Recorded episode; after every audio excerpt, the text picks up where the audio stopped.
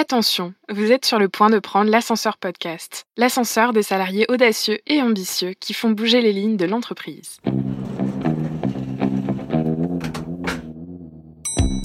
Eh, j'ai une idée, euh, et si on faisait ça On va euh, faire quelque chose qui va être utile pour le monde. Alors, waouh, c'était vraiment une expérience extraordinaire. Il faut penser aussi avoir un, un mindset ouvert pour accepter aussi de changer. On peut tout apprendre, ça c'est clair. Tu peux pas avoir mon intelligence et ma soumission en même temps. Tu sais, c'est un peu comme le truc dans Astérix, quoi. Tu vas au bureau X27, il faut le formulaire bleu. Faut avoir du culot, faut avoir de l'envie, faut avoir du courage. Ah bah on a rien sans rien. Avoir une communauté derrière soi, ça donne une force de dingue. Ils l'ont fait, pourquoi pas moi? Bonjour, moi c'est Candice. Après un master en entrepreneuriat et innovation, j'ai fait un passage éclair en boîte de conseil. Et le moins qu'on puisse dire, c'est que ce n'était pas le bon endroit pour mettre en place mes idées.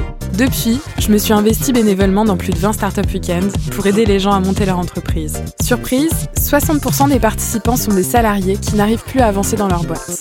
Bonjour, moi c'est Mélisande et j'ai fait toutes mes études en apprentissage. C'était génial, mais quand j'ai pris mon poste de directrice d'agence, je me suis très vite ennuyée. Je me sentais à l'étroit dans mon job à cause des process et de l'inertie de ma boîte. Du coup, j'ai tout plaqué pour entreprendre et résoudre ce problème. Ensemble, on a décidé de monter l'ascenseur Corpo pour accompagner les salariés à transformer les entreprises de l'intérieur. En janvier 2019, on s'est donc lancé le défi fou de tourner 30 podcasts en 30 jours sur les salariés qui ont tenté de le faire. Pourquoi? On veut vous montrer que c'est accessible à tous. Qu'ils aient 20, 30, 40, 50 ans, ils vous livrent sans langue de bois tous les mardis à 8h leurs secrets, leurs challenges, leurs succès et leurs échecs. Aujourd'hui, on retrouve Fabrice Poussière, Disruptive Innovation Catalyst chez Naval Group. Il a aussi cofondé Les Activateurs, une association de corporate hackers et d'entrepreneurs. Il va nous apprendre comment contourner les règles en entreprise, mais bien sûr sans les enfreindre. Vous êtes prêts?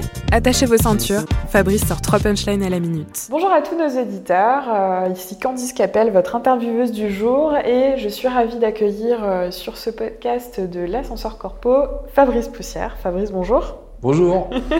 Comment tu vas aujourd'hui, Fabrice? Super bien. T'es en forme? Ah bah bien sûr.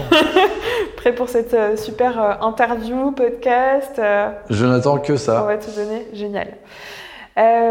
J'ai beaucoup de questions à te poser. On va essayer de te tirer les verres du nez pour découvrir euh, ta secret sauce, ce qui a fait de toi euh, un salarié hors norme. D'accord, d'accord. Est-ce que tu es OK avec ça? Ouais, ouais, je signe. Ok, trop bien.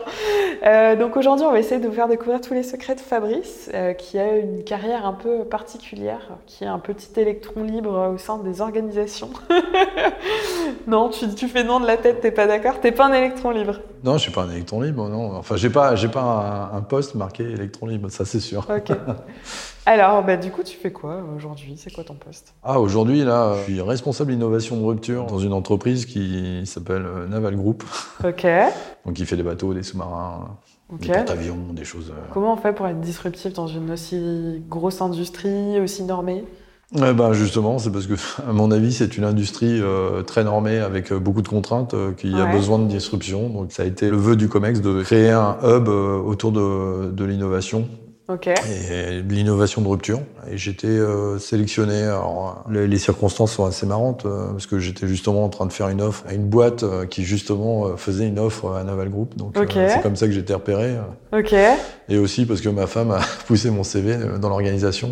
Du coup, tu travailles dans la même boîte que ta femme maintenant? Oui, oui, Ah. mais loin, loin de ma femme. loin Ah bon, ça femme. va, si c'est Très loin. Il n'y a pas ma encore femme, qui, de... qui- qui est merveilleuse, qui est, euh, merveilleuse, mais je suis assez content de ne pas travailler avec elle. Ok, génial. Et donc ton poste de responsable d'innovation disruptive, euh, ça correspond à quoi euh, Bon, concrètement? bah, ça- c'est un peu nous qui le définissons, bien que Comex a été conseillé euh, par une grande boîte de conseil. On essaye de construire déjà, on est, on est quatre pour l'instant, on essaie de construire le hub de façon à, à permettre la rupture, à la provoquer, à l'initier, à la soutenir euh, au sein du groupe.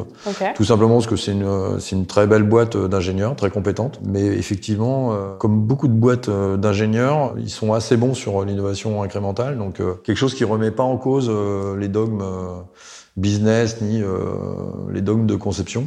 Mhm. Euh, et c'est- c'est c'est pas évident, c'est pas un marché qui est facile à disrupter. Hein, c'est pas, ouais. On n'est pas dans le B2C, hein, il y a des contraintes de partout. Et le constat est que, euh, en gros, euh, si euh, une boîte comme Naval Group veut garder sa position de leadership, ben, elle doit euh, trouver des leviers euh, dans un schéma de concurrence qui devient de, de, de plus en plus euh, ténu. Quoi. Euh, les Chinois arrivent, les Russes arrivent, Mhm. l'international n'est pas évident. Et puis tu imagines bien que Naval Group euh, représente pas le même coût s'il ne fait que vendre à l'armée française Mhm. ou s'il valorise euh, quelques assets technologiques euh, à, à l'étranger. Donc euh, ça, c'est vraiment l'enjeu. Et miser sur la rupture, c'est vraiment, enfin moi, c'est ça qui m'a charmé euh, quand on a commencé à m'en parler. C'est, euh, j'avais jamais vu une challenge. entreprise aussi, euh, hein. Le côté challenge, du coup. euh, Côté challenge, ouais, effectivement, c'est une entreprise qui doit pas être facile à changer. Hein. C'est, c'est quand même, euh, enfin, faut, c'est chantier naval, euh, enfin, Ouais. issu de la royauté euh, française, etc. Euh, Il y a, mais c'est quand même une boîte qui a innové euh, dans pas mal de domaines. C'est une boîte française, c'est un peu mon combat. C'est, moi, j'aimerais bien aider les boîtes françaises, effectivement, Ouais. à, à innover euh, un peu mieux, parce que je trouve qu'on a de bons assets en France et puis qu'on mérite euh, une certaine place dans l'industrie. Donc euh, voilà, c'est un, peu mon combat de- d'aider ces boîtes-là. J'ai aidé, j'ai aidé Safran, j'ai aidé euh, Alcatel-Lucent. Bon, j'ai pas tellement bien réussi. Alors, parle-nous un peu ju- justement de cette expérience qui était ta première expérience euh, à fond dans l'innovation, du coup. Alors moi je suis un geek de l'innovation, euh, je sais même pas de quand ça date Ouais. que je m'intéresse au monde euh, des découvertes, de l'invention, de l'innovation. mhm. Euh, je sais pas si c'est ma mère qui m'a offert un bouquin. euh, J'arrive même pas à savoir euh, À partir de quand je me suis intéressé. J'ai toujours, Ouais. euh, quand j'étais gamin, euh, je regardais du, je lisais du Science et Vie euh, lorsque l'école me faisait chier. euh, je regardais des documentaires sur des histoires d'inventeurs euh, ou d'innovateurs, comme s'il y avait que ça qui m'amusait. euh, mais je l'ai pas forcément compris facilement. Mais en gros, je suis rentré chez Alcatel-Lucent après un petit passage dans une PME. T'avais fait quoi comme formation, du coup? Alors, tu vas rigoler un peu. euh, Me dis pas école de commerce. Non, non, non. moi, je suis. euh, En gros, j'ai un, j'ai un parcours scolaire un peu bizarre. euh, Je suis passé par un BEP électronique parce que euh, je foutais rien à l'école. Ouais. Euh, je suis passé par un bac F2 et puis un. C'est quoi, bac F2 C'est c'est plus une Ah oui, génération, oui, c'est vrai, c'est ça. Un bac F2, c'était un bac électronique parce que je commençais à m'intéresser et je, je crois que j'ai commencé à être bon à l'école parce qu'il y a un prof qui m'a vexé, qui m'a traité de crétin et je suis Ah, passé de dernier. aussi en anglais. euh. je suis passé de dernier à premier de la classe sur une connerie comme ça, Ok. pour dire à quel point euh, des fois tu peux te sentir débile. Mais euh, un truc que j'adorais, c'était la science et euh, l'innovation. Et puis j'ai vu que un moment à l'école, on pouvait faire des choses qui étaient intéressantes. Donc euh, j'ai commencé à plutôt à chercher à remonter. Donc effectivement, j'ai fait un bac électronique. Et en sortie de bac électronique, ça, ça avait pas mal marché. J'ai intégré un DEGA, donc euh, c'est un DEG de sciences et structures et matières. C'est Donc c'était L2, c'est ça? Enfin, c'est bac plus 2 c'est, euh, oui, oui, c'est le bac plus 2. euh, Ça ça existe plus, hein, c'est pour ça. je, te- je me permets de te non, faire je préciser. sais même pas. Ouais, ça doit être licence maintenant. euh, Ok. Ça doit être licence. J'avais pas mal de résultats. Le problème, c'est que je suis tombé malade. Euh, j'ai pas pu faire physique fondamentale parce que le seul truc à, à l'époque qui m'intéressait vraiment, c'était euh, la physique fonda. Ouais. Et il y a un mec qui m'a dit ouais euh, non non on te prend pas dans Fonda à Orsay parce que t'es pas motivé. Je dit, putain mais ce mec là il sait même pas ce que c'est la motivation donc je me suis cassé et je me je suis sorti euh, du scolaire en faisant un dust. Alors c'est marrant pour un mec qui s'appelle Poussière de faire un dust. C'est c'est D E U S T. c'est D E T c'est diplôme d'études universitaires sciences et techniques euh, Ouais. laser et fibre optique. Ok. Donc mon premier métier c'était d'être lasériste. Et je suis rentré à Alcatel-Lucent euh, pour euh, faire euh, fabriquer des composants optiques que l'on mettait sous la mer pour faire les grandes télécommunications intercontinentales. D'accord. euh, qui sont utilisées quand tu fais de l'internet quoi. Ok. Donc, Incroyable. euh, ça a été génial. Euh, J'ai dû commencer en 97-98 jusqu'à et après je sais pas si vous vous, vous en rappelez mais enfin vous- il y a eu l'explosion de la bulle internet. Euh, Si tu veux moi euh, nos parents ils ont peut-être connu les 30 glorieuses. moi j'ai connu les trois glorieuses, c'est-à-dire que ça s'est super bien passé dans ce labo d'optique euh, pendant trois ans. Puis après, il y a eu l'explosion de la bulle Internet et en gros, les opérateurs ont stoppé net leur investissement dans, les fibres optiques, dans le backbone, hein, dans le réseau de cœur. Et euh, bah, progressivement, Alcatel s'est séparé de, de ses activités optiques. Et du coup, il a fallu que je, je rapprenne un autre métier et j'ai fait développeur dans les couches les plus hautes du, des télécoms, c'est euh, dans ce qu'on appelle le management euh, des réseaux. Mhm. Là, c'était assez marrant parce que j'ai pas quitté les télécoms, mais euh, j'ai vraiment euh, eu l'impression d'apprendre une autre langue. Ouais, bah, c'est Donc, euh, j'ai refait du développement. J'étais pas super doué. Euh, disons que j'ai pas poussé euh, pour être vraiment très, très performant sur le développement parce que euh, j'ai plutôt cherché la voie de la complémentarité. J'ai vraiment aidé euh, mes collègues à, à, à performer sur euh, les propositions de valeur qu'ils poussaient. Donc j'ai commencé à réfléchir à, à cette époque-là, je parlais même pas de pitch. Euh, J'avais un kiff, c'était la vulgarisation euh, scientifique et ce genre de choses. Et en gros, je travaillais beaucoup sur les démonstrateurs pour être vachement, euh, vachement plus clair, vachement plus percutant. Les démonstrateurs. Alors les démonstrateurs techniques, c'est-à-dire qu'en gros, imagine tu fais un concept assez fumant et assez compliqué, Ouais. t'imagines bien. Et en gros, je je- j'essayais de le rendre simple, accessible pour pour vraiment le valoriser, puis le rendre percutant et aller à l'essence du, du bon message.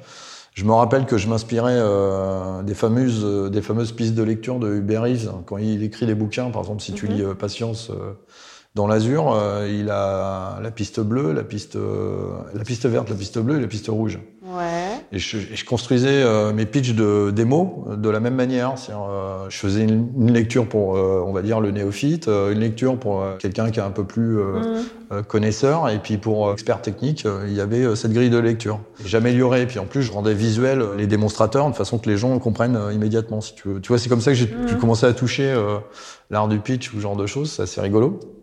Donc ça, on était dans les débuts des années 2000, c'est ça? Oh non non là on a là, là c'est plutôt ouais si si t'as raison ça on va dire 2002 2005 dans ces eaux là euh, pareil euh, il y a un moment je m'aperçois que les développeurs vont beaucoup plus vite que moi pour euh, montrer leurs idées euh, et puis moi je commence à faire des maquettes super rapidement mais sur PowerPoint. À tel point que tu vois on faisait des projets européens Mhm. L'ITEA, qui est un organisme de financement de projets européens, a modifié euh, ses standards de livrables à cause de moi, euh, parce que je faisais des maquettes qui Ouais. ressemblaient à des vrais logiciels. Les gens pensaient que marchait, ça marchait, mais c'était que des applications simulées sur PowerPoint, tu vois, bien animées, nickel, Ouais, euh, avec euh, le fond d'écran. Tu croyais que c'était Le euh, faux pop-up. euh, tout ça, ouais, effectivement. Moi, à cette époque-là, je parlais même pas de maquette, hein, ou de MVP, ou de, de landing page. Une si tu veux. démonstration. Moi, j'appelais non, j'appelais ça des démos pipeaux. で C'est pas mal. Mais en gros, assez sensibilisé sur comment on perçoit euh, la technologie, comment on valorise les idées, ce genre de choses. Donc j'ai eu pas mal de formations euh, sur le management, parce que je suis devenu manager. Mhm. Je m'aperçois qu'il y a un domaine euh, où on n'est pas bon, euh, qu'en fin de compte, dans, dans l'entreprise, en fin de compte, on sait même pas brainstormer, quoi. On sait plutôt blame stormer, quoi, si tu veux. Ouais. Parce que je vois pas du tout la différence entre un brainstorming et une réunion où on se tape sur le nez. Mhm. Et je commence à réfléchir, à me dire, mais, mais est-ce que c'est un problème d'idée euh, qui fait qu'on a du mal à innover, ce genre de choses Est-ce qu'on le gère mal? Ce que je fais, c'est que je commence un état de l'art de toutes les méthodologies qui existent. Mhm. Euh, je me les bouffe tous. Euh, je fais un petit blog qui s'appelle Creative Network, euh, où en fin de compte, en gros, je vais voir tous les gens qui te vendent de la méthode créa, et puis je dis, bah, je fais un état de l'art. Alors c'était assez drôle parce que ça c'est un, c'est un joli hack. Les gens ils me disaient ouais mais euh, ah tu fais un état de l'art donc tu les as tous. Euh, bah, je fais ouais ouais je les ai tous, je les ai toutes et puis euh, du coup ils me disaient est-ce que tu l'as celle-là? Est-ce que tu l'as celle-là? Ah non je l'ai pas Ouais, tout ça et du coup l'état de l'art il s'est vachement constitué et je regarde un peu je réfléchis parce qu'en gros tu regardes dans, dans alors je suis en centre de recherche. Hein, euh, euh, en fin de compte, c'est quelque chose qui est pas du tout expliqué de comment avoir des idées, ce genre de choses, comment on doit les gérer. Mhm. C'est totalement, euh, enfin, c'est un peu plus populaire maintenant parce que euh, ça a été assez expliqué. Mais même encore, hein, euh, les gens sont pas formés à juste faire un petit brainstorming de table, Mhm. connaissent pas du tout euh, les règles à appliquer. Euh, à, à limite, savent même pas ce que c'est qu'un concept, savent même pas ce que c'est qu'une idée. Hein. Le mot idée est vraiment trompeur. Donc, ben, je commence à amener de la méthodo là-dessus. Euh, à le pratiquer et ça donne du résultat. Euh, J'aide à améliorer euh, mon équipe d'ingénieurs avec moi euh, leurs résultats sur les brevets. Donc c'était quoi par exemple les, les méthodes que tu leur as enseignées qui ont porté leurs fruits? Ben, les bases, hein, c'est euh, Creative Problem Solving, hein, c'est Ouais. Osborne et Pards. Mais c'est vraiment les bases, sauf que euh, derrière, il y avait toute une réflexion sur comment on faisait un brevet. Mhm. Et en fin de compte, c'était pas des idées de solutions qu'il fallait trouver, c'était des bons problèmes. C'était, euh, fallait trouver des problèmes. Parce qu'après, les mecs, c'est des ingénieurs, ils sont super bons. Bien sûr. Une fois que tu as bien formulé le problème, euh, c'est ce que je dis à Einstein, hein, il dit, euh, si- s'il fallait passer 90% du temps, je le passerais sur le problème plutôt que travailler sur la solution. Complètement. Et en gros, on formalise bien le problème en, en expliquant ce que c'était un brevet et tout ça. le- les résultats de l'équipe ont explosé, quoi. Et en les accompagnant et en les gérant. Et je m'aperçois qu'on peut vraiment changer les choses dans l'entreprise, tu vois. Mais je l'ai fait de mon propre chef parce que ça me plaisait et parce que je pensais que je pouvais avoir du résultat. Et euh, pendant pas mal de temps, je pense que effectivement, je me dis tiens, euh, tu vois, bah, avec de la créativité, tu peux améliorer pas mal de choses. Et en étant au Bell Labs d'Alcatel-Lucent, et c'est marrant les Bell Labs parce que les Bell Labs, tu reçois une, euh, des injonctions d'innover, mais monstrueuses, quoi. C'est euh, Les Bell Labs, les Bell Labs. Labs, c'est quoi? Les Bell Labs, si tu veux, c'est un labo américain qui a énormément rayonné dans les années euh, des années 50 jusqu'à jusqu'à 80. Mhm. Euh, il y a eu neuf prix Nobel, il y a je sais pas combien d'inventions, la barrette CCD, euh, la température du rayonnement fossile, que dire le langage C, enfin le laser, Ouais. le transistor, quoi, si tu veux. D'accord.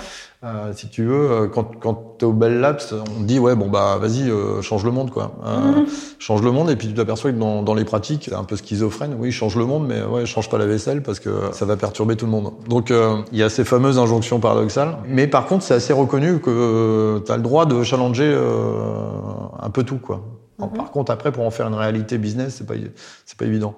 Et euh, c'est une super école parce que euh, on a quand même des tonnes de concepts dans les placards, mais on les tue pour les mauvaises raisons. Ouais. Et, ça commence à m'énerver euh, sérieusement, quoi. Euh, je sens vraiment être frustré. C'est quoi les mauvaises raisons du coup? Bah, les mauvaises raisons, c'est euh, en gros, on, tu planifies un projet, tu travailles dessus pendant trois ans, et si t'as pas trouvé de retombées, bah t'arrêtes quoi. Si t'as pas trouvé une business unit qui reprend le truc, mais la business unit, elle est tellement le nez dans le guidon sur son produit que euh, si tu veux, il manque une période euh, où tu temporises. Donc euh, je dis, bah, c'est c'est quand même complètement con ce truc-là. Moi, euh, le seul truc qui doit être arbitre de ça, c'est le marché, quoi. C'est, euh, on doit tester et à la limite développer après, quoi. Donc, tu vois, je commence à faire ce genre de choses. Petit à petit, je comprends que c'est pas qu'un problème de créativité. Euh, c'est à peu près à cette période-là que je découvre l'entrepreneuriat. D'accord. Donc, je fais un programme entrepreneurial. Alors, j'y vais dans l'intention. Alors, on me refuse de, de proposer un business autour de, de mon projet de recherche Ok. Lorsque c'était l'objectif. Donc je je dis bon, c'est pas grave, je vais faire le programme entrepreneurial donc fait par le célèbre Olivier Leclerc. J'y vais en éclaireur et en saison 2, on fait mon projet de recherche euh, et là ça sera accepté. Donc j'y vais pour décoder euh, le programme. Ouais. Donc le programme était déjà mis en place euh, depuis. Il y avait déjà eu une ouais. promo par Tout à Olivier. fait. Ouais. Et donc toi, tu t'es dit bon bah ils ont pas accepté en frontal, on va dire mon projet. le Je vais essayer de passer. Tout je vais essayer de passer. Donc en fait, ta réalisation à ce moment-là de ta carrière, c'est que euh, c'était pas qu'une question de créativité, d'idées, etc. C'était finalement beaucoup une question de hiérarchie et de management. Il y a ça et puis euh, surtout de rigueur. Pour moi, j'a- j'appelle ça de la rigueur euh, quand tu développes quoi. C'est-à-dire euh, tu, enfin le, problème avec le technocentrisme, c'est que tu te satisfais de développer une techno et, et des fois ça marche, des fois ça marche, mais euh, je pense que c'est malsain de, de de pas tester sur le marché. euh, Oui, de multiplier les brevets pour avoir euh, ta petite liste avec ton, ton Voilà. chiffre que tu publies auprès de tes Ouais, actionnaires à parce la fin de l'année. quand tu es dans un centre de recherche, en gros, tu peux mettre, tu peux mettre 40 ans à rencontrer un utilisateur, quoi, si tu veux. Ouais.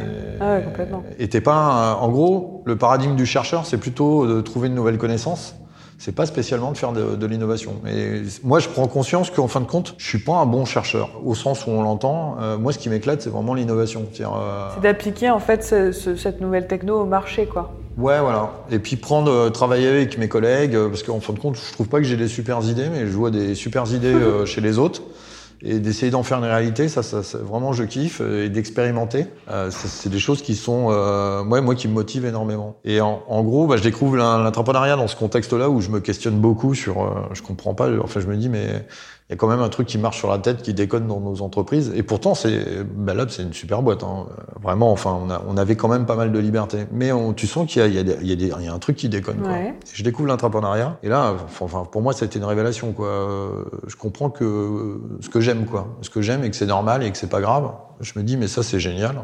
C'est génial. Euh, pas forcément très conscient euh, de, de ce que ça change dans la boîte. Ouais. Mais en tout cas, en, en- en termes d'expérience, c'était, euh, génial. Alors, je le fais, euh, je le fais complètement. On gagne pas parce que notre équipe elle a un concept intéressant. C'est euh, euh, c'est à l'époque euh, une sorte d'équivalent du Babacar euh, maintenant en, en- en mobile. Euh, C'était super intéressant. Du coup, c'est une autre équipe qui gagne. Et moi, j'en- j'enchaîne directement euh, saison 2, lorsqu'on n'a pas le droit de redoubler, en fin de compte. Alors, en gros, t'avais, euh, ça se passait comment? C'était un appel à projet l'époque? un appel, ouais. En gros, t'as premier, premier, première entrée, c'est un- t'as un challenge. Ok. Euh, où on sélectionne des idées, voilà machin. Tu rentres dans un- une première sélection euh, qui te donne accès, en- et en gros, tu as 10 candidats qui ont pour euh, mission de construire leur équipe. Donc il y a une sorte de journée où effectivement, une sorte de meet-up où euh, tu rencontres, tu pitches, alors sans formation au départ, tu- donc c'est assez rigolo de voir l'écart ensuite. Mhm. Tu pitches et tu essaies de convaincre et trouver ton équipe. Puis là, évidemment, tu es encouragé à avoir une équipe un peu pluridisciplinaire. Forcément. Et en fin de compte, c'est ce que tu présentes comme équipe euh, et de sujet qui est sélectionné. Et là, il y a cinq équipes qui rentrent. Tu as une promo de 25 euh, qui vont à l'ESCP.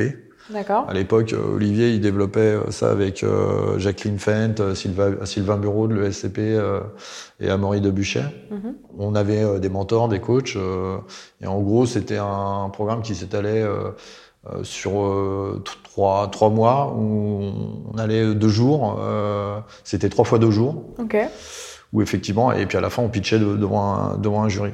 Euh, je découvre ça, enfin, je sais pas si t'imagines, hein, c'est en, en 2008, à l'intrapreneuriat, euh, c'est pas connu, enfin, c'est connu en France pour, mais c'est vraiment que, quelques que les boîtes, initiés, quoi, quelques, quoi. quelques boîtes. Et euh, enfin, moi, ça me secoue, quoi. C'est, je retrouve vraiment, je me dis, mais on peut faire le lien entre entrepreneur et, et, et la boîte, c'est possible, quoi. Donc je me dis, mais moi c'est bon, je peux, je peux plus revenir, quoi. Je, peux- je, je peux plus rester assis comme chercheur, etc. Bon, de toute façon, c'était pas la question. Euh, J'avais dealé avec mon ma- manager qui voulait euh, pousser notre sujet de recherche comme euh, sujet intrapreneurial officiel. Et on le fait. Et euh, évidemment, on sélectionne une équipe, etc. Ils sont cinq, et puis moi, je squatte. Je suis la verrue euh, qui squatte le truc. euh, et puis en fin de compte, je suis intégré dans l'équipe euh, grâce à la complicité un peu d'Olivier, euh, Ouais. qui dit rien, qui sanctionne pas l'histoire. Et puis effectivement, on gagne. Et là, euh, c'est juste génial. On croit qu'on va être financé, mais on l'est pas. Ouais. Bon, comme, pas, comme plusieurs projets. Comme plein de projets. Et puis surtout, on découvre un board d'innovation euh, pas très au fait de ce qu'on propose. Ouais. Et pas très rigoureux sur la lecture des business plans, lorsque nous, on a fait des nuits blanches, des trucs comme ça. Oui, ils ont survolé euh, un peu ce que vous aviez proposé. Survolé, mais léger, quoi. Les mecs euh, viennent en tourisme. Lorsque toi, t'as as bossé comme un con, tu Ouais. crois, t'as des conditions. Et là, je me dis, mais ces mecs-là, c'est. C'est rigolo. Donc c'était après que t'aies bossé pendant ils sont trois pas tous mois. comme ça. C'était après que t'aies bossé pendant trois mois. Du ouais, coup, mais nous, euh, nous, je sais pas si t'imagines, c'était notre sujet de recherche, donc on bossait dessus euh, 24 heures. Ouais. on bossait comme des fous là-dessus, on y croyait. On avait un concept, on avait un concept qui était assez particulier, assez novateur. Euh, on voulait le faire atterrir euh, avec l'inspiration euh, des startups web de la Si- Silicon Valley ou ce genre de choses, quoi. C'était quoi à l'époque, pour nous replacer dans le contexte, les, les startups de Silicon Valley en Bah, 2009 c'était PayPal, c'était bien, Ouais. c'était. Vraie start-up, ouais, non, mais. on- Et puis, et puis même, euh, enfin, c'était le début de- des conférences à le web euh, Ouais. de. Euh, Il y avait, enfin, nous, on avait un, un enthousiasme sur le web, mais c'était monstrueux, quoi. Enfin, on- Le web, on, dit- on dit plus maintenant, t'as le digital, t'as la digital, et t'as machin, on ouais, est ouais, passé c'est au-dessus depuis longtemps même. C'est clair, mais nous, enfin, quand c'est, enfin, on vivait par ça, quoi. Ouais. Euh, alors ça marche pas, super énervé. Je me dis putain. Et, et là, là, là, je, com- je commence à comprendre des trucs. Je me dis mais non, mais c'est bon, ça- tu peux plus continuer comme ça, quoi. Un des trucs que j'avais compris quand je, quand j'étais rentré, et qui m'avait choqué hein, quand j'étais rentré dans les grandes organisations, c'est euh, j'avais vu des gens qui étaient mais aigris comme jamais. quoi. Et un truc, j'ai eu du mal à le comprendre, mais à un moment, je, je rencontre des gens comme ça euh, en début de carrière et je me dis, mais un truc qui est sûr, mais essaye de, de, de, de prendre soin de toi et ne deviens jamais aigri, quoi. Et je me dis, ne sois jamais comme ça, quel que soit le truc. Et, et- et alors, c'est facile de se faire cette promesse euh, quand tout se passe bien. J'ai compris pendant la période de la crise, euh, au niveau bulle, euh, quand la bulle a explosé, au niveau d'Internet. J'ai essayé, j'ai expérimenté un peu la déprime euh, de labo euh, quand, quand tu vois que tu as construit un super labo de 840 mètres carrés et que euh, bah, tout est détruit parce qu'on on désinvestit le domaine. Ouais. J'ai essayé la déprime et puis j'ai vu que ça ça me sentait Ça pas bien. Et je me suis rappelé euh, et je me sentais pas bien. Enfin, mais c'était la morosité. Et je sentais bien l'impact que comment ça te détruit quoi. Mm. Et je me suis rappelé ce serment que je m'étais fait trois ans auparavant. Et je me suis dit non non non, arrête tes conneries quoi. Rebondis, fais un truc. Et c'est comme ça que je suis allé euh, dans le network management et, faire du code euh, que j'aimais bien. J'aimais- Mhm. j'a- J'adore de toute façon le le domaine de la- du dev. Et là, à cette deuxième charnière, là, juste après cette déception de ne pas avoir été, euh, je comprends un truc. Je me dis, mais tu, tu peux pas traiter ni les gens de cette manière-là et, et, et cette façon d'être touriste sur l'innovation, euh, ça détruit de la valeur dans l'entreprise. Et je me suis dit, mais merde, qu'est-ce que tu penses qu'il y a besoin et vas-y construis-le. Puis je rencontre euh, des collègues qui sont intéressés par faire un espace et puis je fais le Creative Lab avec euh, quelques collègues, hein, pas tout seul. Euh, J'avais euh, une collègue qui s'appelle Frédéric Pain qui a amené les premiers designers dans des centres technologiques assez poussés où on a fait les premières thèses en design et etc. Donc des trucs assez novateurs. Et on construit le Creative Lab en se disant mais euh, déjà, il n'y a pas de place pour designer, il n'y a pas de place pour brainstormer. Euh, donc, euh, je, on, on, détourne un lieu euh, qui était, euh, en gros, c'était une salle d'archives. On fait un grand espace. On, moi, je fais un tableau blanc de 15 mètres. On le fait avec un reliquat de budget. Ouais. Un truc, si jamais vous voulez du budget, il vaut mieux le demander vers, vers octobre, novembre, décembre. Parce qu'en gros, c'est là où on cherche à écluser les budgets. Donc, ouais. si vous avez des idées, vaut mieux les avoir en octobre. Parce que là, tu peux. Et en gros, je le fais avec 40 000 francs. Vous allez me foutre de ma gueule parce que je. Mais c'était. Je fais avec 40 Ça 000 francs. Ça valait plus labo. que maintenant aussi. Euh, j'emmène mon DAF. Euh, j'emmène mon DAF chez Ikea. Directeur financier, je l'emmène chez Ikea pour acheter des poufs, des trucs, des, des, les expédites là que tu vois dans les, sta ouais. startups là. Tu sais les fameuses armoires 16 cases là. Ouais. expédite cette gamme-là, je l'emmène, euh, je m'aperçois qu'IKEA, on n'a rien à foutre des entreprises, ils veulent pas livrer sur mon site, etc. Mais on se démerde, on trouve un truc, on, on prend une bagnole et on, on, ramène ça. Un DAF, euh, génial. Je l'ai emmené chez Gros Beach, je l'ai emmené chez Une perle. Didier Jonquet, hommage, hommage. Et euh, je m'aperçois, là, je fais mon coming out, je me dis, mais en fin de compte, à chaque fois que j'essaye de faire ce qu'on me dit, euh, on me le reproche en fin de compte parce que j'innove pas. Et en fin de compte, faut, faut arrêter d'avoir peur. Faut, faut vraiment euh, s'émanciper mmh. et faire des choses qui ont du sens. Donc, euh, mais attends, c'est vachement dur parce que moi, euh, franchement, je, je, suis un Mickey. Euh, je, je, veux être gentil avec tout le monde, quoi. Je, je ne veux que faire ce qu'on qu'on veut de moi un peu. Mais à un moment, je comprends que dès que je transgresse, j'ai un meilleur rendement que quand je respecte ce qu'on me demande de faire. Ok. Et puis surtout, quand je questionne, quand je questionne un peu le, de, ce qu'on me demande, je m'aperçois que c'est vachement superficiel. Mm -hmm. Donc je me dis, mais bah, autant faire ce, ce, que je veux. Donc je fais le Creative Lab dans cette idée-là, parce que j'ai la conviction que euh, amener un peu de réflexion, et j'amène trois réflexions euh, avec le Creative Lab, je me dis, mais Bon, déjà, on est dans un centre de recherche. On, personne n'a jamais dit comment on faisait de la créativité pour des chercheurs. Tout le monde n'a rien à foutre. Bon, c'est peut-être une question qu'il faut se poser. C'est quelle méthode on doit utiliser pour euh, euh, parce qu'on a besoin de créativité. Alors, euh, je fais une grosse conférence euh, en face de mes chercheurs où je leur explique euh, scientifiquement pourquoi ils sont obligés de faire de la créativité.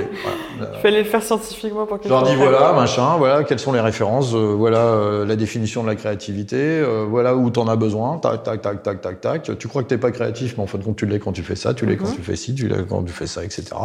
Et dire, et, et puis je, je partage ce, ce constat que bon Dieu, quoi, personne t'explique comment créer les choses, quoi. C'est comme ça, quoi. C'est pas mal de gens reçoivent l'injonction de créer de l'inédit, de l'original. Et voilà, ça doit, euh, ça, ça doit tomber du ciel, et tout ça. De... Je m'aperçois de plein de trucs. Je m'aperçois aussi que tu es embauché pour ta capacité créative et puis en fin de compte. Euh, on l'apprend pas, on la met pas. T'es obligé de développer tes idées en cachette, de faire euh, ce qu'on appelle. Alors ça, c'était formalisé en 1960, hein, le bottle legging.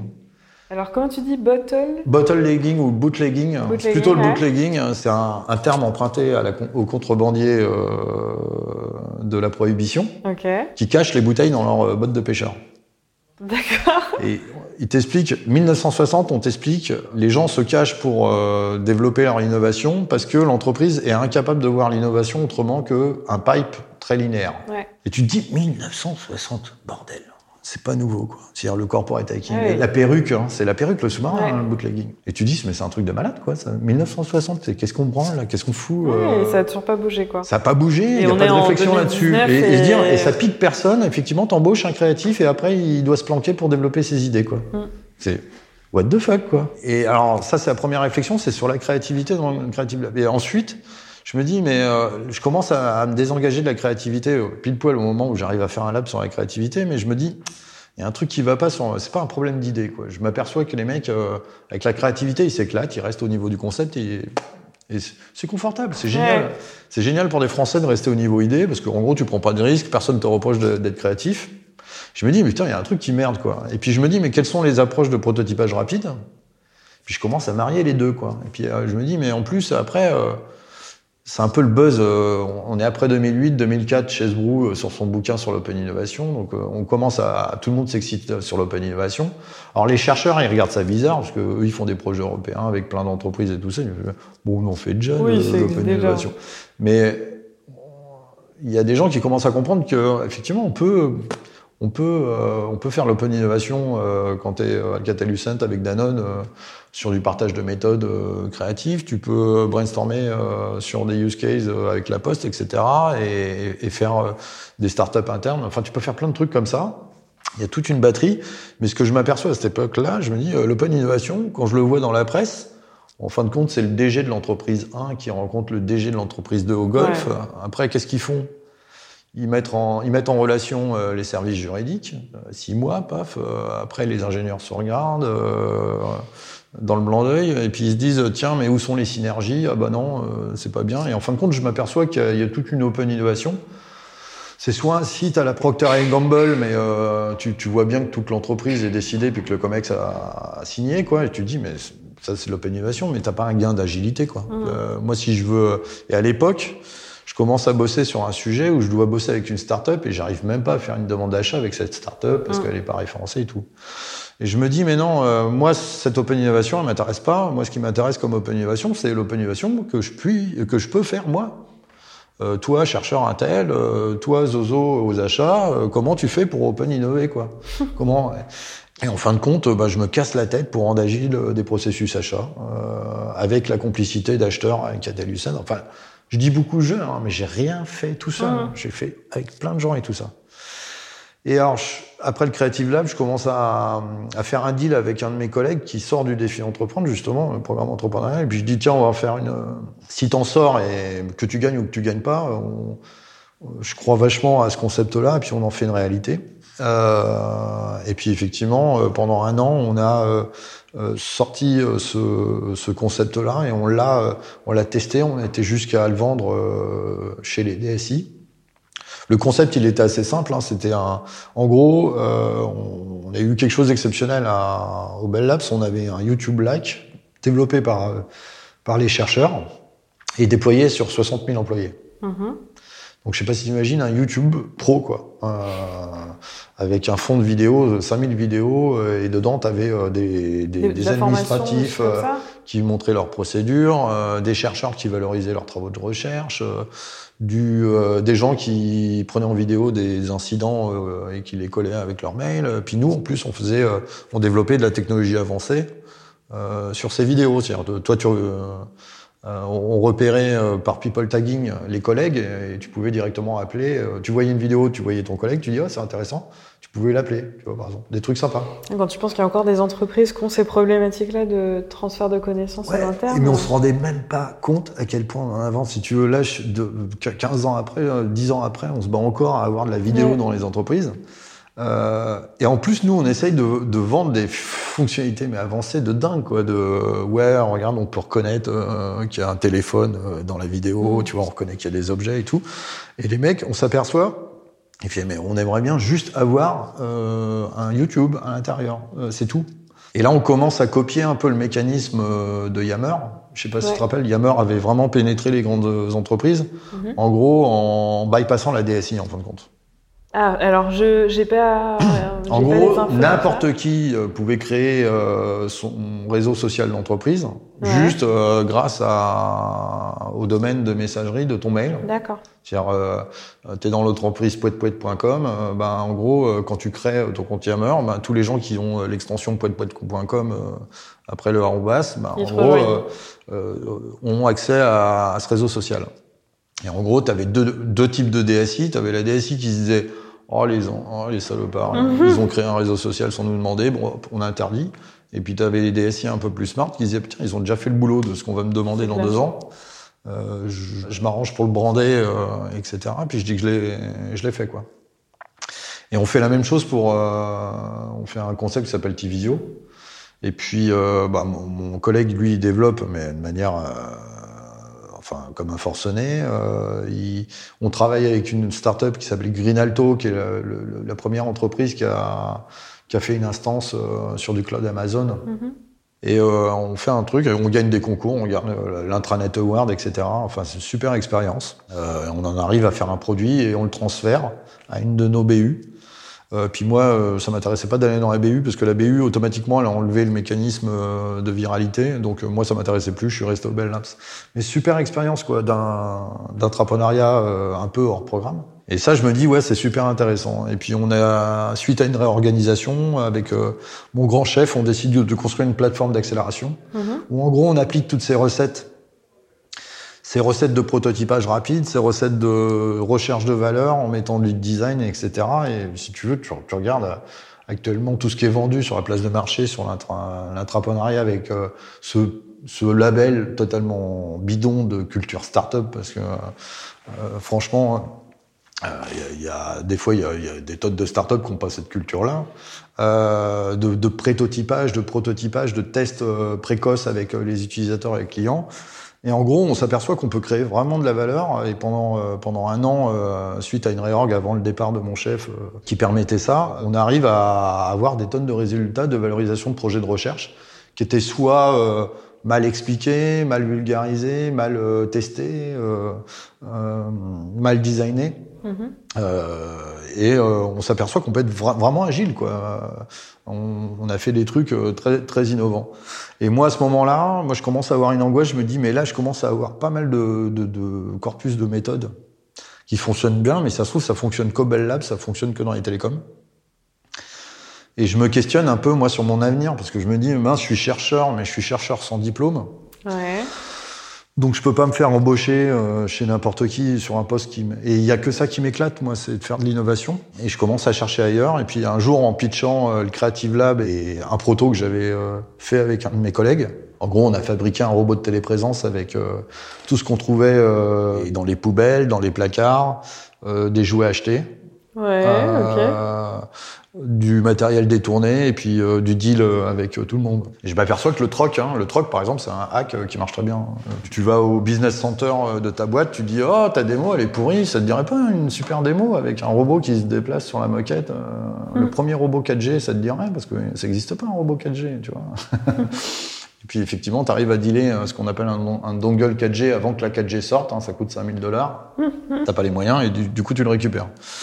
Et je construis une communauté qui construit ce robot. Et puis, euh, du coup, on me demande de le pitcher. On nous demande aussi, on nous appelle au secours pour euh, prototyper euh, le, le Parrot 4G.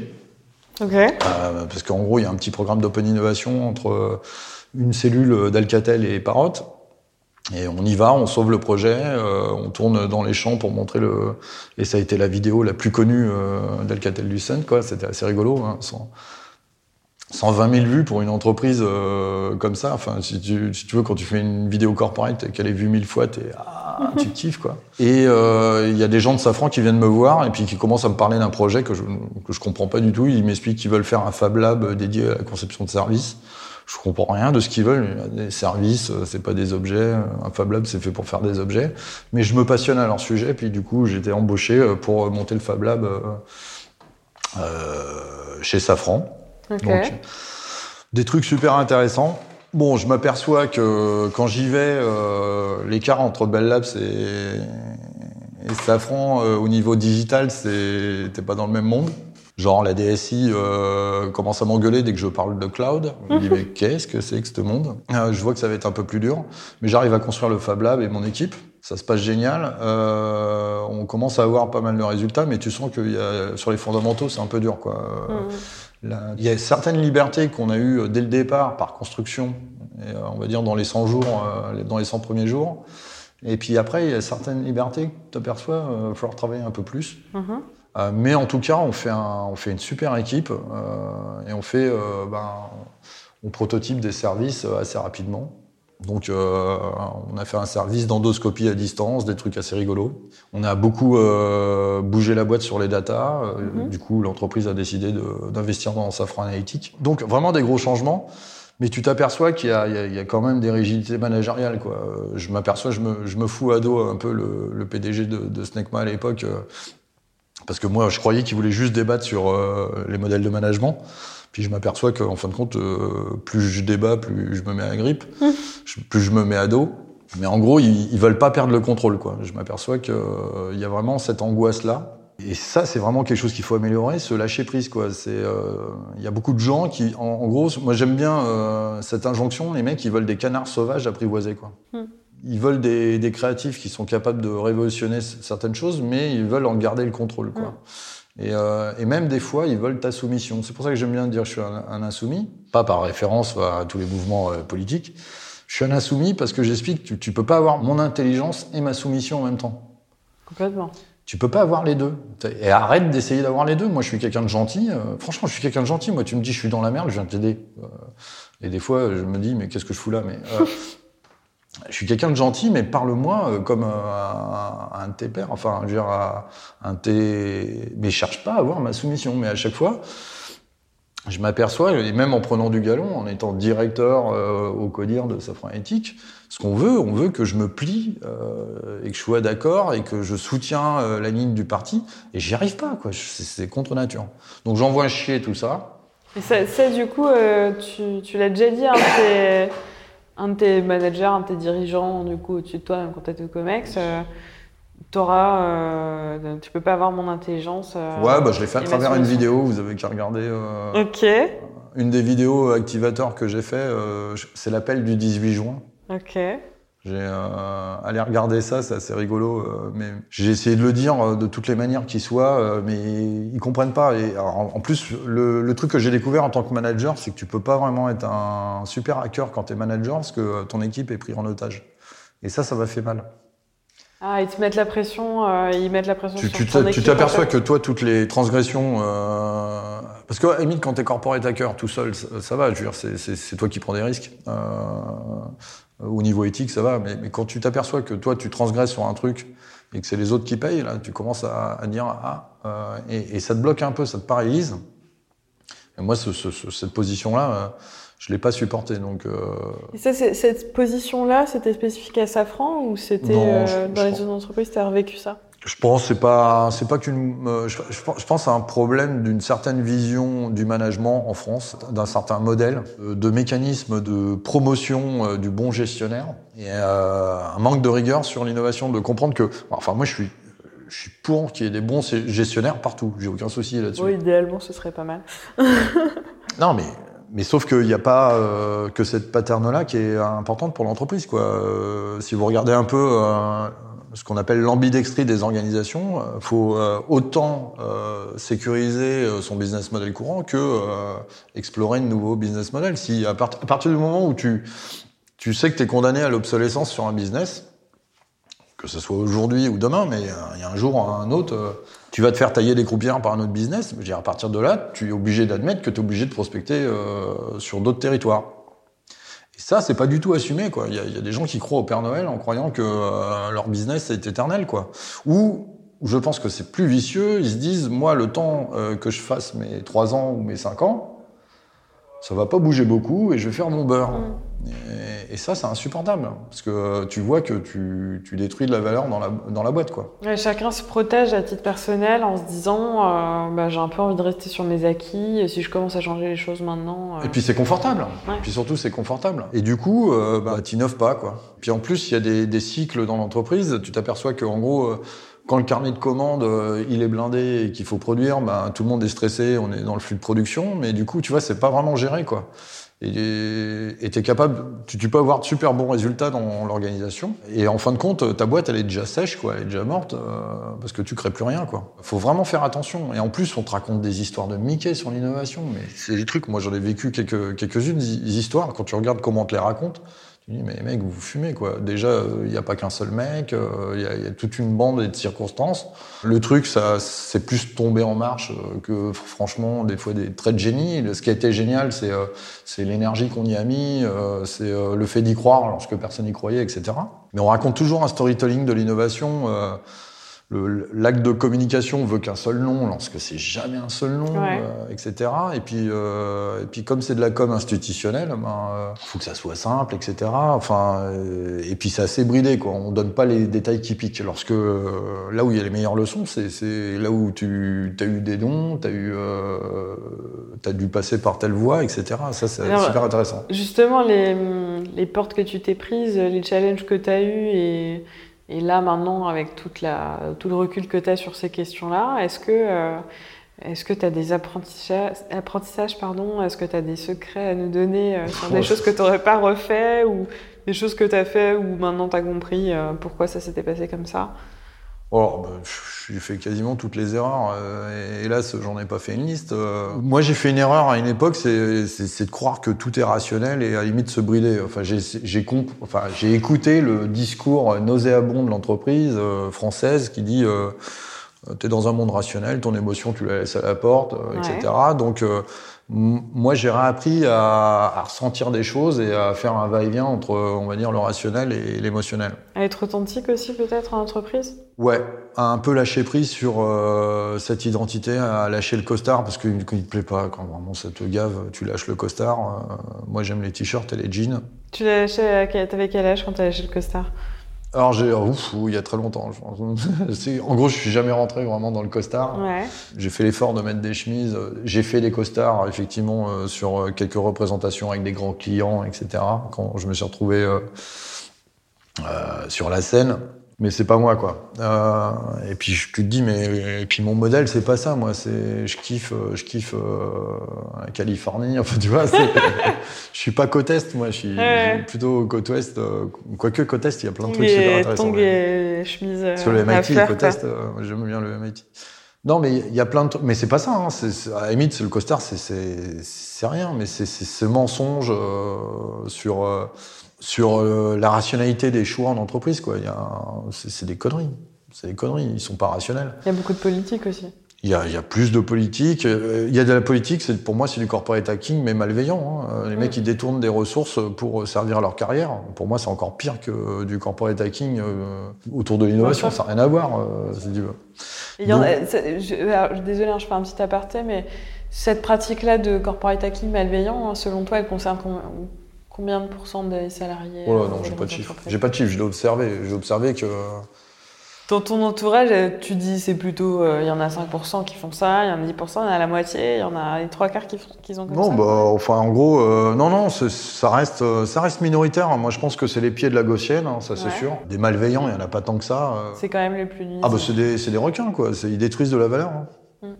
Ils, détruisent, ils détruisent de la valeur dans, dans les entreprises. Euh, Quand, quand l'entreprise ça devient juste un terrain de jeu pour ta pomme, euh, il faut que tu te poses la question quoi. Euh, euh, le précieux c'est pas ta pomme, c'est le client. euh, tu vois, c'est même pas le produit, c'est le client quoi. Donc euh, re- re- remettons la valeur là où elle est quoi. Et puis c'est les gens aussi. hein. T'as as trouvé des, des manières, donc euh, dans ta longue carrière maintenant, est-ce que tu as trouvé des, des Et- manières de contrecarrer ces personnes-là?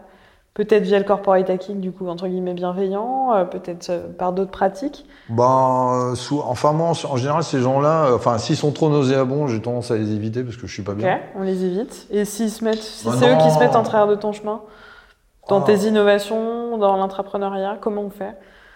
Non, mais euh, enfin, des fois, ces gens-là, ils sont, ils servent ma cause parce que des fois, je les nourris avec un, un truc qui sert euh, leur résultat, tu- si tu veux. Donc, euh, tu joues le jeu pour ton projet, puis tu, tu serres les dents parce que ça t'énerve euh, quand tu, tu vois que tu, tu l'aides un peu. Il y en a, enfin, tu les neutralises en, en sans travailler avec eux. Moi, je, c'est pas là où je suis le plus à l'aise. Euh, moi, moi, où je suis vraiment bon, c'est pour trouver du matos quand il y en a pas, quoi. C'est euh, trouver des utilisateurs quand il n'y en a pas. C'est faire une campagne euh, de posters sauvages. Si tu veux, nous, nous quand on a fait les, premières, euh, les premiers concepts web, euh, tu sais, qui faisaient un peu le pont entre les télécoms et le web, les premiers, euh, t'avais pas le droit de faire un site web euh, toi-même quoi, pour expérimenter. Et du coup, on les a fait. Et puis pour aller chercher les utilisateurs, bah, j'ai mis des posters dans les machines, euh, devant les machines à café, quoi. Et j'ai eu mes 1000 premiers utilisateurs et euh, on a fait des tests et on a vu que l'application elle marchait mal. c'est euh, emmener son DAF, euh, je te dis, chez Toys R Us pour acheter des deux trottinettes électriques pour fabriquer un robot. Euh, c'est euh, faire des démos pipo ou euh, draguer un management avec des workshops euh, assez sexy de façon à obliger tout le monde à se mettre autour de la table. C'est euh, Qu'est-ce que j'ai fait d'autre? Ah si, un truc quand même que j'ai inventé, c'est top. Enfin, j'ai pas inventé, hein, mais, mais en tout cas que j'ai nommé. J'appelle ça le consulting croisé. Quand t'as Ouais. pas de sous, euh, et puis en prenant en compte que effectivement, bah, nul n'est prophète en son pays. Mhm. En gros, euh, toi, au bout d'un moment, t'es comme les meubles de l'entreprise, personne t'écoute. Tu peux être l'expert de ce que tu veux. On a pu aller te chercher comme expert. Et une fois que t'es dedans, on t'écoute plus. Bah, ce qu'il faut, c'est que tu trouves ton équivalent dans une autre boîte et c'est lui que tu fais parler. Oui. Nous, par exemple, le deuxième Fab Lab euh, Safran, fait par principalement Olivier Leclerc et quelques gens qui, qui l'ont aidé, on faisait parler Michael Desmoulins de Renault. Il pouvait dire exactement la même chose que nous, euh, il avait euh, exactement le même impact. Euh, enfin, il avait un impact supérieur. Et nous, à l'extérieur, on avait plus d'impact. Avec les activateurs, là, quand on a créé les activateurs, avec la, la touche activateur, si tu veux, c'est assez pratique de. Tu mandates les activateurs pour venir dans ta boîte, mais on peut tenir un discours devant les comex que personne n'est capable de tenir. Mm, mm. Donc, euh, et on joue là-dessus, quoi. J'ai mis ça en pratique. euh, J'ai donné un cours de technique de charge d'entreprise à des bachelors là, en école de digital. Et euh, je leur disais des trucs, je voyais qu'ils écoutaient pas. J'ai fait venir un copain qui est CEO d'une agence digitale et il a dit à peu près ce que je voulais dire. Ils ont adoré, ils ont adoré. Voilà, c'est con, hein, parfois. C'est- de des fois, on est- euh. on est, ouais, des, fois- des fois, il y a plein de trucs idiots comme ça, quoi. Donc, euh, bah, du coup, faut jouer avec ces trucs-là. Moi, je pense que le truc le plus important, enfin, moi, mon combat, c'est, on doit, euh, on doit apprendre à innover, à être agile, à, à, à créer de la valeur euh, en France. On doit arrêter euh, nos conneries en termes de management. euh, on doit lâcher prise. Laisser, ça sert à rien d'embaucher les talents si c'est pour les brider un maximum, quoi. Les nouvelles générations, enfin moi auxquelles je me reconnais parce que j'ai l'impression d'être comme eux, de toute façon vont pas accepter euh, ces managements à la papa. Donc ça va, ils vont se faire secouer et ça va, ça, ça va arriver, mais, mais assez grave. Ou sinon, de, de toute façon, ils, ils auront du mal à recruter ou à garder ces talents-là. Donc euh, ils ont intérêt à se bouger le cul. Euh, parce que ça urge, hein, les grosses boîtes françaises, il y en a plein qui se cassent la gueule. Moi, j'aimerais bien qu'il y ait de l'emploi pour mes gosses euh, dans, dans, dans ce pays. Et, euh, et alors, je pense qu'on a une opportunité parce que je regarde, en gros, qu'est-ce que nous amènent ces méthodes euh, quand, quand, on, entend parler de lean startup, quand on entend parler euh, euh, des choses sur le design euh, où effectivement, enfin, on, sait faire en France, il n'y a pas de souci. Mais en gros, tu, tu sens qu'il y a, il y a une sorte de pragmatisme anglo-saxon avec lequel on peut faire euh, la synthèse avec euh, la force de l'analyse à la française, quoi. Mais je pense, je suis peut-être naïf, mais je pense qu'il y a une synthèse qui est, envisageable et qu'on pourrait vraiment développer en France. Si on a, on a arrêté d'être aussi con euh, sur, sur, sur certaines postures, quoi. C'est juste dingue. Euh, comprendre que effectivement, ben, dans des phases exploratoires, euh, euh, on peut se permettre pas mal de choses. Moi, j'ai eu des expériences industrielles de malade. hein. On venait de racheter une filiale quand j'étais à Catalucent. Euh, tous les composants euh, commencent à merder euh, au niveau des tests de chaleur humide. En gros, c'est des tests pour, euh, pour éprouver des composants avant de les, les mettre sur le marché. On comprend pas pourquoi ça marche. On envoie notre spécialiste, notre technologue, pour essayer de comprendre pourquoi ça marche pas. On s'aperçoit que c'est le silicone qui déconne. En gros, le, silicone en bout des, des composants, ben, euh, tient plus. Euh, Il y a de l'eau qui rentre et puis euh, ça fait de la, ça détruit les performances du capteur, enfin du composant. Et euh, le technologue, il revient, mais il a fait une, enquête, il a mis super longtemps, il a découvert, mais il fait, tu te rends pas compte, tu te rends pas compte pourquoi ça merde quoi. Et euh, en gros, ce qui s'est passé au, Canada, c'est que il y a une référence de silicone qui a disparu euh, chez fournisseur. Du coup, il y avait plus de silicone noir qui était disponible.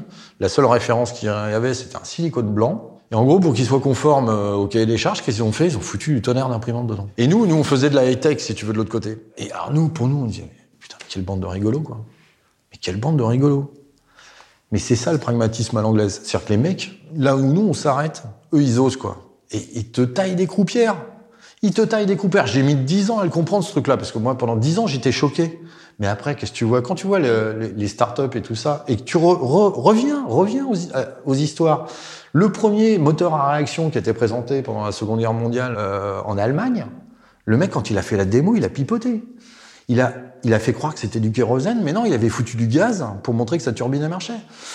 Tu regardes, c'est que des trucs comme ça. C'est qu'il y a une sorte de pragmatisme où, en gros, tu pitches, tu montes, tu fais ton truc et tu fais ton test et ça avance. Euh, et, et, effectivement, il y a du bluff, il y a du vrai, il y a, du, il y a ce mélange-là. Et nous, en France, on veut que du vrai, du machin, du parfait, du bidule, euh, etc. On veut que ça soit validé par tout le monde. Si tu veux, bah, c'est sûr. On tend les fesses pour se faire battre, quoi, si tu veux. Ça peut pas marcher comme ça. Il y a un moment, il faut faire euh, preuve de pragmatisme. Les Chinois en font. Ils, ont fait de l'acier merdique pendant je sais pas combien d'années. Maintenant, euh, ils font de l'acier qui, est, qui est aussi performant que le nôtre. Et voilà. Faut, faut pipoter un peu pour euh, non, changer pas les pipoter, choses en entreprise, tu penses? Non, c'est pas c'est pas une question de pipeau. Je pense que c'est euh, comprendre que la priorité, c'est de tester. Mm -hmm.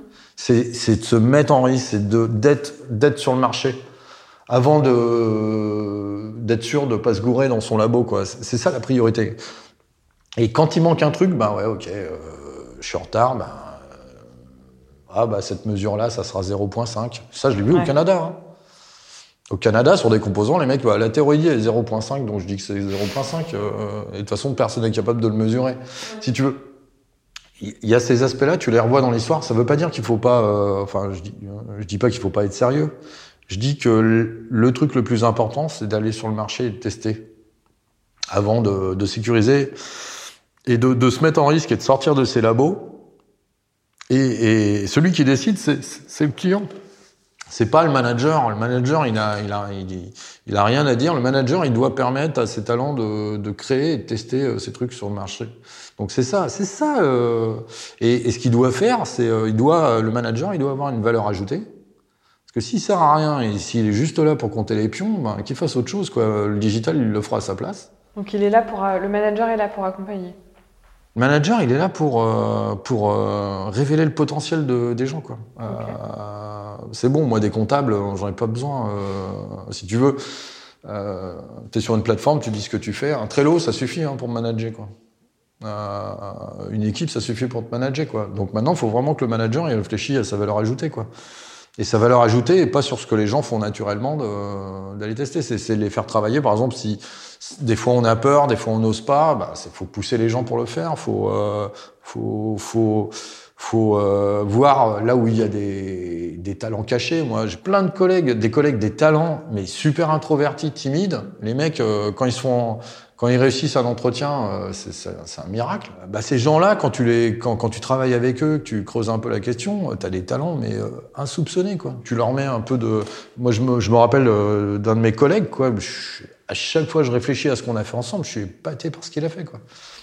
Et quand on n'a pas la chance, du coup, on va finir sur ça, quand on n'a pas la chance d'avoir un manager qui nous booste, qui a révélé notre potentiel, qu'on n'a pas non plus de parcours, ce qui t'est peut-être du coup arrivé dans tes différentes expériences. Est-ce que tu peux nous donner un conseil du coup pour quand même faire bouger les choses? Est-ce que justement il faut d'abord tester son marché et ensuite dire ah bah regardez j'ai déjà fait le test marché, euh, qu'est-ce qu'on fait maintenant? Comment tu, qu'est-ce que tu conseillerais à un salarié qui dans cette Non, déjà un manager ça se manage. Euh, ok, un manager déjà, ça se manage. Déjà. Premièrement. premièrement. Deuxièmement, euh, non mais deuxièmement, il y a, y a, des choses qu'il faut pas accepter. Euh, c'est que si vous voyez euh, des mécanismes qui détruisent de la valeur dans une entreprise, posez-vous la question. Vous êtes en droit de, de questionner tout le monde. De se dire est-ce qu'on est au bon voilà. endroit, est-ce qu'il faut partir? Après, moi, dans ma tête, j'ai une grande théorie de la maquette. C'est-à-dire que, en gros, même si j'ai un objectif qui est très élevé, ouais. je suis capable de dire mais qu'est-ce qui me fait avancer d'un pas euh, euh, Est-ce que c'est juste en allant euh, en allant voir un, un manager d'une autre division, d'un autre service que euh, que je peux convaincre et après lui demander que ce soit lui qui convainc le manager qui veut Ouais. pas, voire même euh, ce qu'on dit souvent, euh, il y a des fois, enfin on demande trop l'autorisation quoi. Mhm. C'est des adultes. Hein. Non mais des fois, On des- l'oublie hein, parfois que des est des adultes, hein, les salariés. des fois, quand t'entends les discours, tu te dis, mais attendez, les mecs, c'est des adultes, c'est des pères de non, mais famille, c'est des mères de famille, c'est des gens responsables. euh. Et, et- et ce père de famille, tu as dit, euh, il doit rester en pause 10 minutes. Tu, tu te fous de la gueule de- du Ouais. monde, quoi. Normalement, il devrait te donner un coup de tête là-dessus. euh. Ouais. T'es respectueux, quoi. Ou discuter, quoi. Et puis, il y a un truc quand même qui est dingue. En France, on a coupé la tête de nos rois, mais on reconstruit des, aristocraties managériales, quoi. On leur doit révérence. Non, mais c'est fuck, quoi. Hors de question. Il y a un moment, t'es un humain, t'as un truc comme ça. Enfin, il y a, et, et, en gros, autant que je suis bienveillant pour tout le monde, mais il faut, faut, faut, pas être soumis, quoi. Euh, vous avez sûrement une pépite euh, en vous, quoi. Essayez de la trouver. Je pense qu'une des plus grandes questions de chacun qui nous obsède tous, c'est de se poser la question, et c'est ce que je dis à mon fils, mais en quoi on est bon et qu'est-ce que qu'est-ce qu'on fait facilement et qu'on s'éclate, etc. Ça veut pas dire qu'il n'y a pas du. voilà, l'ikigai. Bah, l'ikigai, c'est merveilleux. C'est super dur à trouver. Pose-toi cette question-là, prends du plaisir, fais du bien autour de toi, et en tout cas, quand, on te fait déroger à tes, à, valeurs, euh, envoyer tout le monde. Et des fois, on a peur de perdre son emploi. Moi, je me suis mis en risque, je me suis retrouvé au chômage et ce genre de choses. Je regrette pas, en fin de compte, euh, j'ai pas perdu ce que, ce que je voulais pas perdre. C'est-à-dire euh, mon mojo. J'ai toujours mon mojo. Et ton honneur et ta fierté. C'est pas, pas, de l'honneur, c'est, moi, c'est plus de la santé mentale. C'est que je, je me dis, euh, enfin, il y a des trucs inacceptables. C'est que je suis vraiment pas bien quand je fais pas ce que j'admets être correct. Ça veut pas dire que j'ai pas tort des fois. Ça veut pas dire qu'il faut pas discuter avec les gens euh, de points de vue différents. Moi, j'ai aucun problème là-dessus. Mais il y a des fois, on a cherché à me faire faire des choses que pour moi, je ne trouvais pas supportables et je suis très content de ne pas l'avoir fait. Ok. Donc toujours rester fidèle à ses valeurs. On va conclure sur ça. Ouais. Alors, ou pas Alors dis-moi. Non, non, c'est bah oui, bien sûr, mais on a le droit de réfléchir à ses valeurs, à les remettre en question, etc. oui, bien sûr, mais ne pas euh, ne pas se remettre en, en, en, question face à une entreprise qui n'est pas alignée, du coup, euh, qui n'est définitivement pas alignée avec. Euh... Puis qui surtout ne crée pas de valeur. Posez-vous des questions. Regardez tout, tous vos processus. Si vous faites, si vous créez pas de valeur, questionnez-vous quoi. Questionnez votre management. Génial. Eh bien, écoute, euh, Fabrice, merci beaucoup pour ces dernières réflexions. On est ravis euh, d'avoir pu échanger avec toi et j'espère que euh, nos auditeurs, du coup, auront appris autant que moi ce soir. ok, merci. merci à toi. Merci d'avoir écouté notre podcast jusqu'à la fin. Aujourd'hui, on espère que, comme nous, vous avez été inspiré par l'invité du jour qui a pris sa carrière en main et qui est passé à l'action pour innover de l'intérieur. Si vous êtes encore là, c'est que l'épisode vous a plu. Alors rejoignez-nous et abonnez-vous à l'Ascenseur Podcast sur votre chaîne de podcast préférée, comme Apple Podcast, iTunes, Google Podcast ou SoundCloud. Pour nous aider à dépasser les frontières, pensez à laisser un commentaire ou une note 5 étoiles. Ça nous permettra d'inspirer encore beaucoup plus de gens comme vous. Vous pouvez aussi partager le podcast à vos collègues et vos amis qui ont des idées, des projets ou tout simplement qui ont besoin de nouveaux challenges professionnels et de booster leur carrière. On vous souhaite une semaine pleine d'ambition et d'audace. On se retrouve mardi prochain pour un nouvel épisode de l'Ascenseur Podcast.